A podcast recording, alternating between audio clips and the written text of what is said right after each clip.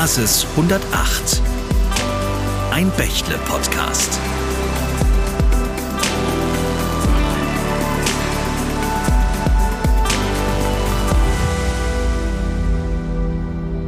Hallo und herzlich willkommen zu diesem Bächle-Podcast.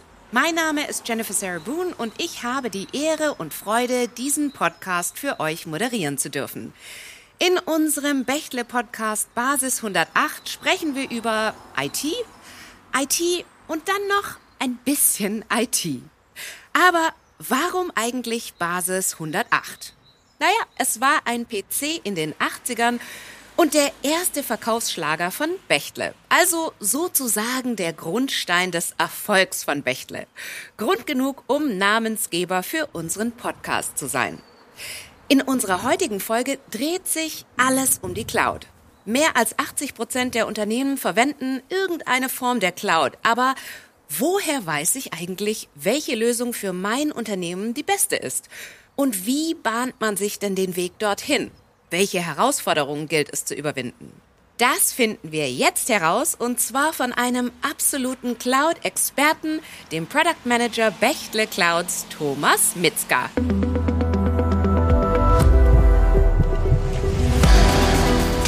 Die berühmten fünf Tipps für eine erfolgreiche Cloud-Migration. Sie werden regelmäßig kommuniziert. Unglücklicherweise sind es selten die gleichen fünf Tipps. Das ist jetzt kein Widerspruch. Es zeigt vielmehr die Vielschichtigkeit der Transformation mit der Cloud. Aus der Erfahrung von vielen Projekten kann ich mit Fug und Recht behaupten, für mich sind die folgenden Punkte die wichtigsten bei der Cloud-Migration. Punkt eins: Es braucht Expertentum und Fachwissen. Weit über die technologischen Aspekte hinaus sind Projekt, Prozess und Change Management entscheidend. Punkt zwei: Eine gründliche Analyse bewahrt sie vor späteren Überraschungen. Zum Beispiel Legacy-Anwendungen. Die sind per se nicht cloudfähig und müssen halt transformiert und verbessert werden. Dritter Punkt wäre, definieren Sie die Ziele des Projektes möglichst exakt. Gehen Sie davon aus, dass die Ziele sich im Laufe des Projektes verändern werden. Hier ist Agilität ein Erfolgsfaktor. Punkt 4. Vertrauen Sie in die Lösung. Wählen Sie die Cloud-Plattform aus, der Sie als Unternehmen am nächsten stehen und der Sie auch vertrauen. Und Punkt 5. Für die Anwenderin muss das Ergebnis spürbare Verbesserungen und Erleichterungen mit sich bringen. Sie entscheiden final über Erfolg und Misserfolg einer Migration. Und mein persönlicher sechster Tipp an dieser Stelle wäre, denke groß und starte klein. Es muss nicht vom ersten Tag die ganz große, perfekte, allumfassende Lösung sein. Mit kleinen, einfachen Projekten Erfahrung sammeln, die Erfolge im Unternehmen kommunizieren und dann mit seinen Anforderungen wachsen.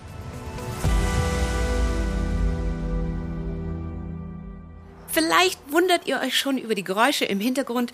Ich stehe gerade mitten auf dem Hagedorn-Gelände und wir wollen uns einmal anhören, wie denn der erfolgreiche Weg in die Cloud aussehen kann von einem Unternehmen, das die Reise erfolgreich gegangen ist.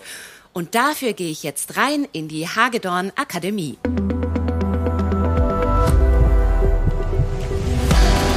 Die Hagedorn Unternehmensgruppe ist Rundum-Dienstleister in den Bereichen Altlastensanierung, Abbruch und Erdarbeiten.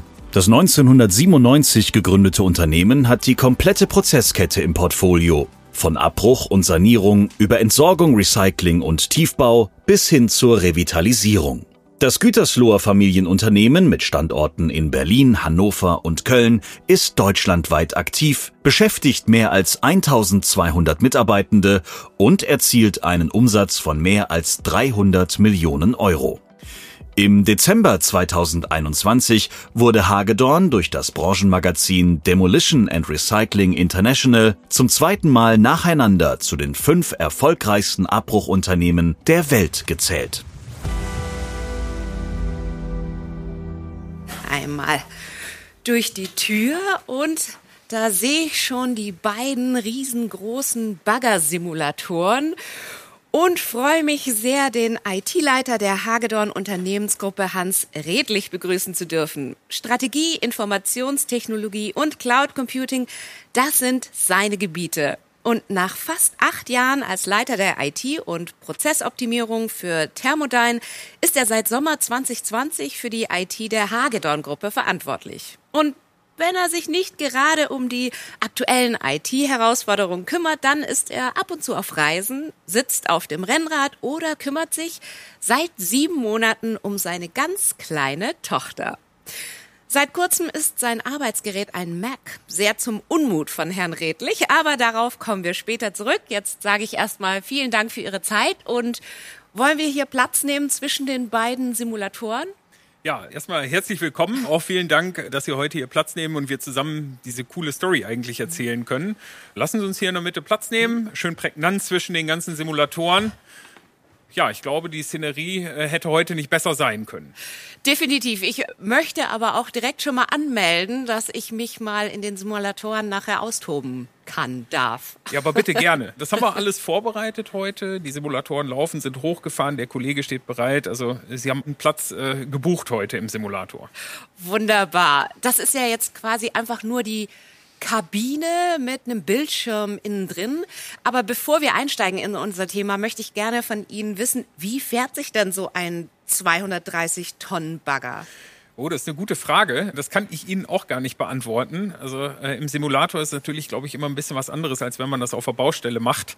Und insbesondere bei dem größten Bagger, den wir im Portfolio haben, kann ich das nicht beantworten. Da sind selbst die Simulatoren noch nicht so weit. Von daher können das nur die Kollegen sagen, die das Ding wirklich auf der Baustelle steuern. Und ich glaube auch gehört zu haben, dass es hier intern auch eine Ehre ist, den fahren zu dürfen. Ja, hier sieht es ja nicht unbedingt nach Baustelle aus, sondern eher nach äh, modernem Büro, würde ich sagen. Und es ist auch ein bisschen wärmer als auf der Baustelle. Ja, das stimmt. Viele, die in unser Firmengebäude kommen, wundern sich erstmal, äh, dass in einem Bauunternehmen das Ganze so aussieht. Aber die Unternehmensgruppe Hagedorn und insbesondere die Geschäftsführung liegt hier viel Wert auf Mitarbeiterzufriedenheit. Und daher haben wir ja eine topmoderne Ausstattung, ganz, ganz viele Benefits. Und jeder ist hier eigentlich ganz happy, jeden Morgen zur Arbeit zu kommen. Und die Firma sorgt dafür, dass das auch so bleibt. Ja, also ich würde jetzt auch nicht unbedingt äh, Baustelle und äh, modernes Design zusammenbringen. Ich würde aber auch nicht Bagger und Cloud zusammenbringen. Wie, wie passt denn so ein schweres Gerät und Ihr Umzug in die Cloud zusammen?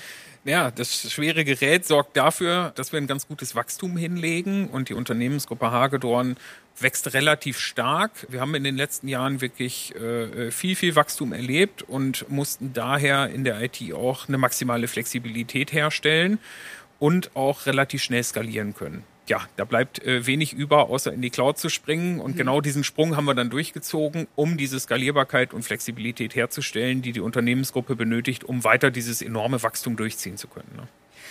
Sie sind den Weg ja nicht ganz alleine gegangen. Sie haben sich Unterstützung von Bechtle geholt. Warum haben Sie sich gerade Bechtle als Partner ausgesucht? Bechtle ist ja schon länger als Partner im Portfolio und ähm, hat immer ein bewährtes Projektmanagement und insbesondere ein tiefes Know-how gerade für dieses Projekt, was ja auch für uns ein enormer Kraftakt ist, wenn nicht der größte Kraftakt überhaupt in der IT, mhm. brauchst du einen Partner, auf den du dich hundertprozentig verlassen kannst und wo du weißt, dass der Partner schon weiß, was er tut. Mhm. Und ähm, ja, da gibt's eigentlich keinen Weg an Bechtle vorbei. Gerade in diesem Enterprise-Bereich ist Bechtel da weit vorne, was das Projektmanagement angeht, was die Umsetzung dieser Vision angeht. Und ehrlich gesagt verstehen wir uns da mittlerweile auch blind. Und wenn wir irgendwelche Anforderungen haben, haben wir es noch nie anders erlebt, als dass sie wirklich da sauber umgesetzt worden sind. Wir sind natürlich alle super gespannt, wie denn die Reise ausgesehen hat. Können Sie uns ein bisschen den Prozess, den Sie zusammen durchgelaufen sind, beschreiben? Mhm. Also in der ersten Phase macht man wirklich erstmal eine Bestandsaufnahme und guckt, was haben wir da eigentlich für Systeme, wie können wir die hinterher konsolidieren, zusammenfassen, was müssen wir transformieren und was müssen wir einfach nur in die Cloud transportieren. Das ist auch eine ganz wichtige Frage. Ja, und sobald diese Phase abgeschlossen ist, folgt man eigentlich einem klassischen Projektplan. Bei Hagedorn ist nicht immer alles ganz klassisch. Ähm, das haben wir auch in diesem Projekt gemerkt. Wir hatten relativ viele Moving Targets, das heißt, innerhalb des Projekts haben wir auch noch eine neue Firma in das Portfolio der Unternehmensgruppe aufgenommen mit 400 Mitarbeitern und elf Standorten. Die mussten dann mal eben noch dazu gebucht werden und die ganze IT auch noch in die Cloud verplant werden. Das ist natürlich ein Riesenkraftakt und hat ganz, ganz viele Ziele verändert ja, aber das hat ja hervorragend funktioniert und wir befinden uns da wirklich auf einem sehr, sehr guten Weg. Was bedeutet genau Moving Targets? Unser Chef sagt immer, wir sind wie ein D-Zug. Ja, ähm, genauso ist das auch. Wir wachsen sehr, sehr schnell, mhm. kontrolliert und gut, aber halt auch schnell. Und dieses Wachstum bedeutet äh, bei Moving Targets dann auch immer wechselnde Ziele. Im ersten Step haben wir eigentlich geplant, die gesamte Hagedorn-Infrastruktur in die Cloud zu schieben. Dann war klar, wir müssen noch eine zweite große Infrastruktur parallel in die Cloud schieben und dann auch mit unserer Domäne verheiraten. Und äh, da lag dann im zweiten Step die Riesenherausforderung. Klingt auf jeden Fall nach einer sehr spannenden Reise. Absolut, absolut. Dann wollen wir uns doch jetzt noch mal ein paar Fakten zur Cloud-Nutzung anschauen.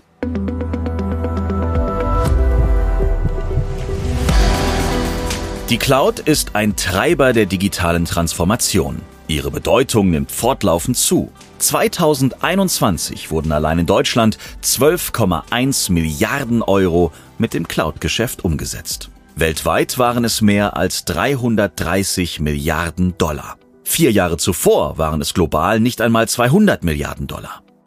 Eine Studie von KPMG und Bitkom Research zeigt, 2021 waren 82 Prozent der deutschen Unternehmen mit mehr als 20 Mitarbeitenden in der Cloud. Eine weitere Erkenntnis, vor allem Konzerne setzen auf die Cloud. 78 Prozent der Befragten verfolgen eine Cloud-First oder gar Cloud-Only-Strategie. Im Mittelstand sind es hingegen nur 30 Prozent. Insgesamt ist im deutschen Markt ein Trend zur Multi-Cloud erkennbar. Während 2019 noch 50 Prozent der Unternehmen mit diesem Szenario arbeiteten oder planten, waren es 2021 schon 61 Prozent. Die VerfasserInnen der Studie sehen die goldenen 20er Jahre für die Cloud. Das waren ja jetzt ein paar Fakten zur Cloud-Nutzung. Jetzt würde ich aber gerne von Ihnen wissen, so eine Umgestaltung ist ja selten ein Spaziergang, a walk in the park. Was waren denn so die Knackpunkte Ihrer Cloud-Reise? Also die Knackpunkte sind mit Sicherheit bei jedem solcher groß angelegten Projekte, die dann in einem Umzug in die Cloud enden, die Legacy-Systeme. Bedeutet, die alteingefahrene Software, die schon irgendwie seit 15 oder 20 Jahren genutzt wird. Ich gebe mal so ein Beispiel, so eine Tankanlagensoftware, ja, die noch auf XP läuft und auch auf keinem anderen Betriebssystem außer auf XP, die kannst du nicht einfach in der Cloud schieben. Das geht nicht. Und für solche Systeme müssen dann, ja, Ersatzsysteme gefunden werden oder eine Lösung geschaffen werden, die dann natürlich auch sicher in der Cloud betrieben werden kann. Das ist mit Sicherheit eine ganz, ganz große Herausforderung, alle bestehenden Systeme wirklich so zu transformieren, dass der Nutzer hinterher da einen Riesenvorteil hat. Ne? Und sind es dann so Sachen, mit denen man auch rechnet vor der Reise oder sind das dann unangenehme Überraschungen, mit denen man dann dealen muss? Ja, das ist eine schöne Frage. Da kann ich Ihnen mal eine Anekdote erzählen. Und zwar haben wir uns zusammengesetzt und waren uns alle einig, der Umstieg in die Cloud ist super und wir finden das auch ganz toll und ähm, das Projekt war beschlossen und am Ende hat keiner ans Drucken gedacht. Ja. Und äh, dann saßen wir äh, eines Abends irgendwie beim Feierabendbierchen zusammen und dann sagte ein Kollege, was machen wir eigentlich mit den Plottern? Wenn jetzt der Kollege im Gütersloher Büro eine 11 Gigabyte Datei druckt, und unsere Pläne sind manchmal so groß, dann muss das ja auch hochgeschoben werden in die Cloud und dann wird es da verarbeitet und kommt am Ende dann auch wieder aus dem Drucker heraus. Und äh, das sind dann so klassische Probleme, auf die man stößt, wo man ganz, ganz schnell dann auch noch Lösungen finden muss. Und auf solche Probleme stößt man dann schon. Ne? Sie hatten es ja vorhin schon erwähnt, Hagedorn wächst wahnsinnig schnell, der D-Zug mhm. sozusagen. Welche, welche Rolle hat dieser Wachstum gespielt in, in der ganzen Reise? Ja, das war eigentlich der Treiber. Hätten wir dieses Wachstum nicht, hätten wir erstmal auch keine Notwendigkeit gesehen, unsere bestehende Infrastruktur wirklich in die Cloud zu schieben, weil dann hätte man klassischerweise auch sagen können, wir fahren ein hybrides Modell oder wir fahren ein klassisches On-Premise-Modell nochmal. Aber ähm, da dieses Wachstum unkalkulierbar ist, haben wir uns dafür entschieden, wirklich ein Cloud-Only-Konzept zu fahren, weil wir dann auch neue Ressourcen per Knopfdruck permanent zur Verfügung stellen können. Und Sie haben sich ja für Microsoft Azure entschieden. Warum genau dafür? Wir haben uns für Microsoft Azure entschieden, weil wir im Hause Hagedorn absolute Microsoft-Fans sind. Das ist aber nur die inoffizielle Antwort. Die offizielle Antwort ist, äh, weil wir es natürlich im Vorfeld schon genutzt haben. Das heißt, wir hatten unser ganzes Identitätsmanagement schon im Azure im Vorfeld.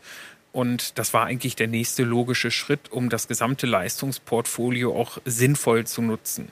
Wenn man das Ganze jetzt so ein bisschen weiter betrachtet, dann sieht man auch, wie weit wir das dann hinterher durchgeführt haben. Da kommen wir auch mal wieder zurück zu dem Punkt Moving Targets, den wir eben schon angesprochen haben. Innerhalb des Cloud-Projektes haben wir auch gesagt, ach gut, dann bauen wir auch noch das Data Warehouse in die Cloud. Das gab es vorher in der Form auch noch nicht. Und dann haben wir mit einem Bechtel-Team aus der Schweiz zusammen parallel noch ein Data Warehouse in der Cloud aufgebaut. Was genau bedeutet das? Wie kann ich mir das vorstellen? Im Prinzip ist ein Data Warehouse eine zentrale Stelle, um Daten zu sammeln. Ein schönes Beispiel ist ähm, bringt alle Systeme, die irgendwie relevante Daten halten, zusammen in einen zentralen Topf, um daraus neue Informationen zu generieren. Mhm. Als Beispiel kann man äh, zum Beispiel einen Spritverbrauch nehmen. Wenn man jetzt messen würde, wie viele Spritverbräuche wir auf welchen Baustellen haben, könnte man daraus am Ende logische Muster ableiten, wenn man neue Baustellen angeht, wie ungefähr der Spritverbrauch dort auf den Baustellen ist. Das ist ein ganz, ganz simples Beispiel. Ja? Aber dieser Schatz an Daten, den jedes Unternehmen hat, den verkennen viele immer noch. Mhm. Und wir versuchen den da natürlich jetzt schon zu nutzen um unseren Kalkulatoren und auch der gesamten Unternehmensgruppe sinnvolle Informationen zu liefern, die dann zur Kalkulation und zur Angebotsabgabe und natürlich auch in allen anderen Bereichen maßgeblich dazu führen, dass wir einen Wettbewerbsvorteil haben. Und da war Microsoft dann auch vorteilbringend. Exakt. Also äh, mit dem Team aus der Schweiz haben wir äh, Azure Synapse Analytics eingeführt und darauf dann auch ein Data Warehouse gebaut. Und durch die hohe Integration in unsere bestehende Cloud-Lösung im Azure war äh, da eigentlich kein Links und Rechts. Wir haben uns selbstverständlich in einem Vergabeverfahren auch andere Data Warehouse-Systeme angeschaut, aber die Vorteile der Cloud und die hohe Integrität, die kann man eigentlich nicht wegdiskutieren und die führt im meisten Fall dazu, dass man sich dann wirklich auch weiter für Microsoft-Dienste entscheidet. Das klingt alles total positiv. Sie haben auch selbst gesagt, Sie sind Microsoft-Fan. Ich habe es aber vorhin gesehen, Sie haben MacBook, also ein Apple-Produkt. Wie kommt das als Microsoft-Fan? Ja, das ist unserer Demokratie in der IT-Abteilung geschuldet, denn äh, wir haben mit einer Firma, die wir auch mit äh, Hardware und Software beliefern und die wir auch im Support unterstützen, der Firma Schüttflix, äh, die auch sich so ein bisschen im Hagedorn-Kosmos bewegt und mit der wir eine enge Zusammenarbeit haben dafür gesorgt, dass in der IT-Abteilung MacBooks ausgegeben werden, weil die Firma Schüttflix viel mit MacBooks arbeitet und wir dann natürlich auch dafür sorgen mussten, dass wir das vernünftig supporten können. Und äh, ein Großteil meiner Mitarbeiter hat sich äh, darüber sehr gefreut. Ähm, ein paar, so wie ich, äh, fanden das nicht so gut, weil die dann zu sehr Microsoft-Fans sind. Und äh, die Kollegen aus der IT haben dann entschieden, dass ich auch eins bekomme, wenn denn dann auch alle anderen Kollegen so ein MacBook bekommen. Und seither steht dann ein MacBook auf meinem Schreibtisch. Aber ich kann Ihnen versichern, ja, da läuft ein Windows in der Cloud drauf. Also ich muss auf meine klassische Arbeitsweise nicht verzichten. Ich die erste Frage, die ich gestellt habe, installiert mir hier mal eben Cloud-PC. Und seitdem arbeite ich auch an meinem Arbeitsplatz nur noch in der Cloud. Okay, alles klar. Aber jetzt noch mal zurück zum Projekt. Welchen Nutzen würden Sie denn sagen, haben Sie bei Hagedorn heute konkret? Die hohe Flexibilität und Skalierbarkeit haben wir ja schon angesprochen, aber die Cloud hat noch ganz, ganz viele weitere Vorteile. Man stelle sich vor, wir haben äh, relativ viele Niederlassungen und in diesen Niederlassungen läuft jeweils eine Telefonanlage eines x-beliebigen Herstellers. Das wird natürlich in der IT-Abteilung irgendwann zu einem Krampf, jede einzelne Telefonanlage zu supporten. Also haben wir im Rahmen dieses Cloud-Transformationsprojekts auch die Telefonanlagen umgestellt auf Microsoft Teams in der Cloud. Und somit haben wir jetzt nur noch eine zentrale Telefonielösung, die optimal supported werden kann und äh, die dafür sorgt, dass die Diversität in den Lösungen aufhört. Wir haben ein zentrales System und das schafft natürlich einen riesen Synergieeffekt und am Ende auch einen riesen finanziellen Vorteil. Das Gleiche kann man eigentlich auf ganz viele Dienste münzen. Ähm, und auch dieses klassische Serverkonzept löst sich eigentlich durch Dienste ab.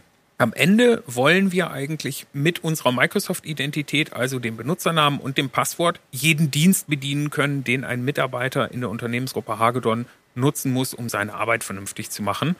Und das steht in so einem Cloud-Projekt meistens immer am Ende. Das heißt also Skalierbarkeit, Flexibilität und dann auch End Komplexisierung. Exakt, exakt. Ist wahrscheinlich kein echtes Wort, aber auf jeden Fall die Sachen einfacher gemacht. Das ist wirklich toll gesagt, ehrlich gesagt, ja, weil es soll die Sache am Ende des Tages leichter machen. Und mhm. genau das ist unser Ziel. Die IT-Abteilung soll die Sachen ja nicht komplizierter machen. Ja, für den komplizierten Kram sind wir eingestellt, sondern wir sehen zu, dass die User am Ende des Tages sagen, Mensch, das ist ja einfach. Ja, gerade in so einem Cloud-Transformationsprojekt äh, darf man den Faktor des Changes nicht unterschätzen. Mhm. Der Change ist ein Riesending, ja, weil die Leute natürlich die Lösung erstmal ablehnen, weil was der User nicht kennt, ja, das mag er erstmal nicht. Wir hatten da auch ganz, ganz viele Punkte, wo wir diesen Change äh, nur durch Verbesserungen und Optimierungen erreichen konnten und so einen positiven Blick auf den Cloud-Sprung werfen konnten. Also im Endeffekt Überzeugung durch Vereinfachung der genau. Arbeit. Genau, also Überzeugung durch bessere Lösungen und Vereinfachung. Und ähm, das haben die User auch wirklich gemerkt am Ende des Tages und das hat dann auch überzeugt. Das Projekt ist ja jetzt kürzlich abgeschlossen. Sie haben es vorhin gesagt, Sie arbeiten schon sehr lange mit Bechtle zusammen. Gibt es da schon die nächsten Schritte, die geplant sind? Ja, da gibt es ganz viele Schritte, die geplant sind. Ja, es ist immer die Frage, was am Ende dann auch wirklich umgesetzt wird mit der Bechtle. Aber ja, wir sind gerade an verschiedenen Projekten bei, um in der Cloud noch effizienter zu arbeiten und weitere Serversysteme noch auf Software-as-a-Service-Lösungen umzustellen. Das bedeutet als Beispiel die Tankanlage, die wir am Anfang erwähnt haben, ja, ist vorher auf einem klassischen äh, Windows-System als Software gelaufen mhm. und wird portiert dann in eine webbasierte Lösung. Und da schließt sich der Kreis wieder. Der User kann sich dann mit seiner Identität da anmelden und äh, hat dann den Vorteil, einfach nur noch mit einem Benutzernamen und Passwort alle Dienste nutzen zu können, die er da benötigt.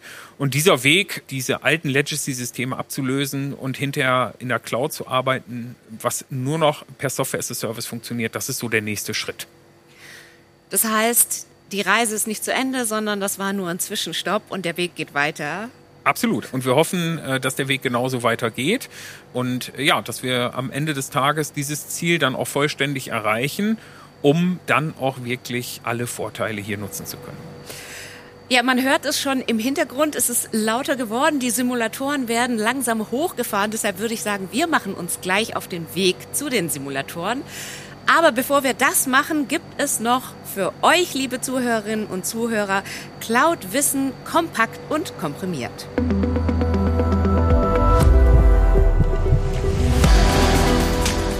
Clouds gibt es viele.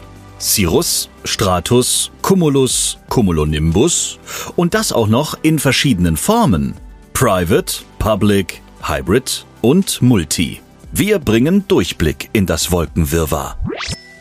Eine Private Cloud ist lediglich einem einzigen Unternehmen, also nicht der Allgemeinheit zugewiesen. Sie kann auf unterschiedliche Arten gehostet werden, zum Beispiel im eigenen Rechenzentrum, in der Co-Location-Einrichtung eines Drittanbieters oder über einen Private Cloud-Anbieter. Im Gegensatz dazu ist die Public Cloud ein Modell, bei dem die Services von einem Drittanbieter verwaltet und über das öffentliche Internet mit anderen Unternehmen gemeinsam genutzt werden. Kombinieren wir beides, wird aus Private und Public die Hybrid Cloud. Sie beschreibt eine Konstellation, in der ein Unternehmen mindestens eine Private und eine Public Cloud nutzt. Der Clou? Workloads können jederzeit flexibel von der Private in die Public Cloud und umgekehrt migriert werden. Die Multicloud setzt dann noch einen drauf. Sie vereint Cloud-Umgebungen unterschiedlicher Hersteller zu einem einzigen Ökosystem für einen Kunden. So, dann würde ich mal sagen, wir machen uns auf den Weg zum Simulator. Da freue ich mich ja schon die ganze Zeit drauf. Aber auf dem Weg würde ich gerne noch von Ihnen wissen, wir haben ja viel darüber gesprochen, was die Transformation Ihnen als Hagedorn-Gruppe bringt. Aber wie sieht es denn aus für Ihre Kundinnen und Kunden? Das bringt doch bestimmt auch Vorteile für die. Ja, genau. Unsere Kunden profitieren natürlich einerseits äh, von der Performance, die wir mit der IT zur Verfügung stellen und damit unsere Kollegen auch arbeiten können, um den Kunden dann hinterher optimale Ergebnisse abliefern zu können. Zum anderen natürlich auch die Erkenntnisse oder die Technologien, äh, mit denen wir unterstützen, damit zum Beispiel ein Angebot besser erstellt werden kann. Wir haben gerade über das Data Warehouse gesprochen und wenn man im Abbruch kalkuliert, ist das immer ein großer Risikofaktor. Ja? Und mit der IT können wir zum Beispiel dazu beitragen, dass gewisse Risikofaktoren in der Angebotskalkulation ausgeschlossen werden können, um dann optimalerweise noch besser anbieten zu können. Und das ist natürlich ein Riesenvorteil für mhm. unsere Kunden. Ja? Absolut. Aber ist natürlich nur ein Vorteil. Ja. Die Geschwindigkeit und Performance und Skalierbarkeit ist natürlich auch ein Riesending, damit der Kunde immer gleichbleibend Qualität erhält. Und wir sind ja jetzt beim Simulator angekommen und gleich kann ich reinspringen, dann bin ich quasi eine Frau am virtuellen Bau. Aber Sie hatten ja auch die Initiative Frau am Bau. Es ist ja kein Geheimnis, dass Frauen in der Baubranche rar gesät sind. Was steckt denn hinter dieser Initiative? Die Initiative wurde angestoßen äh, von unserer Chefin, Barbara Hagedorn. Okay. Und äh, ja, es ist eine ganz tolle Kampagne, die auch super angenommen wurde um dem Fachkräftemangel natürlich entgegenzusetzen und auch ganz klar zu sagen, das, was Männer können, können Frauen auch. Und das ist ja auch in der Tat so. Ob jetzt ein Mann am Steuerhebel sitzt des Baggers oder eine Frau, äh, das tut sich nichts. Genau das haben wir nach außen transportieren können, um dieses Klischee, dieses Männerklischee durchbrechen zu können. Und die Aktion war ein Riesenerfolg. Wir sind da auch unglaublich stolz drauf und äh, hat natürlich auch eine super Signalwirkung nach außen für die ganze Branche. Eigentlich erstaunlich, oder? Wir sind im Jahr 2022, dass das immer noch ein Thema ist. Aber Sie setzen sich ja nicht nur dafür ein, dass mehr Frauen den Weg in die Baubranche finden, sondern Sie engagieren sich ja auch sozial sehr stark. Können Sie uns da ein bisschen was darüber erzählen? Ja, genau. Also äh, das ist so äh, der zweite Part. Wir haben intern ein Projekt, das heißt Mithelfen. Und äh, da sehen wir immer zu, dass ein paar Kollegen zusammenkommen, überlegen sich ein soziales Projekt und die Firma sponsert das Ganze dann, um das dann auch hinterher umzusetzen. Ja genau, ja, ja, das ist auch wirklich schön. Mhm. Wir werden dann freigestellt für die Zeit und dürfen das innerhalb unserer Arbeitszeit machen, kriegen dann ein Budget zur Verfügung gestellt und dürfen uns das Projekt dann auch selber aussuchen und umsetzen. Und das ist natürlich wunderschön, weil man da natürlich auch eine große Diversität erreicht und nicht nur ein Projekt zentral unterstützt, sondern auch ganz, ganz viel Vielschichtigkeit innerhalb der Projekte erlebt. Die Eigeninitiative wird ja dadurch auch total gefördert, dass so jeder sein Herzensprojekt quasi so vorschlagen kann, mitbringen kann. Ja, absolut. Äh, das ist wirklich schön zu sehen äh, und äh, am Ende des Tages kommt immer was Gutes dabei raus und das ist das Tolle. Das klingt auf jeden Fall super. Ja, vielen Dank für dieses tolle Gespräch. Zum Abschluss möchte ich aber gerne nochmal famous last words sozusagen. Also was können Sie denn anderen Unternehmen mit auf den Weg geben als Tipp für ihre Reise in die Cloud?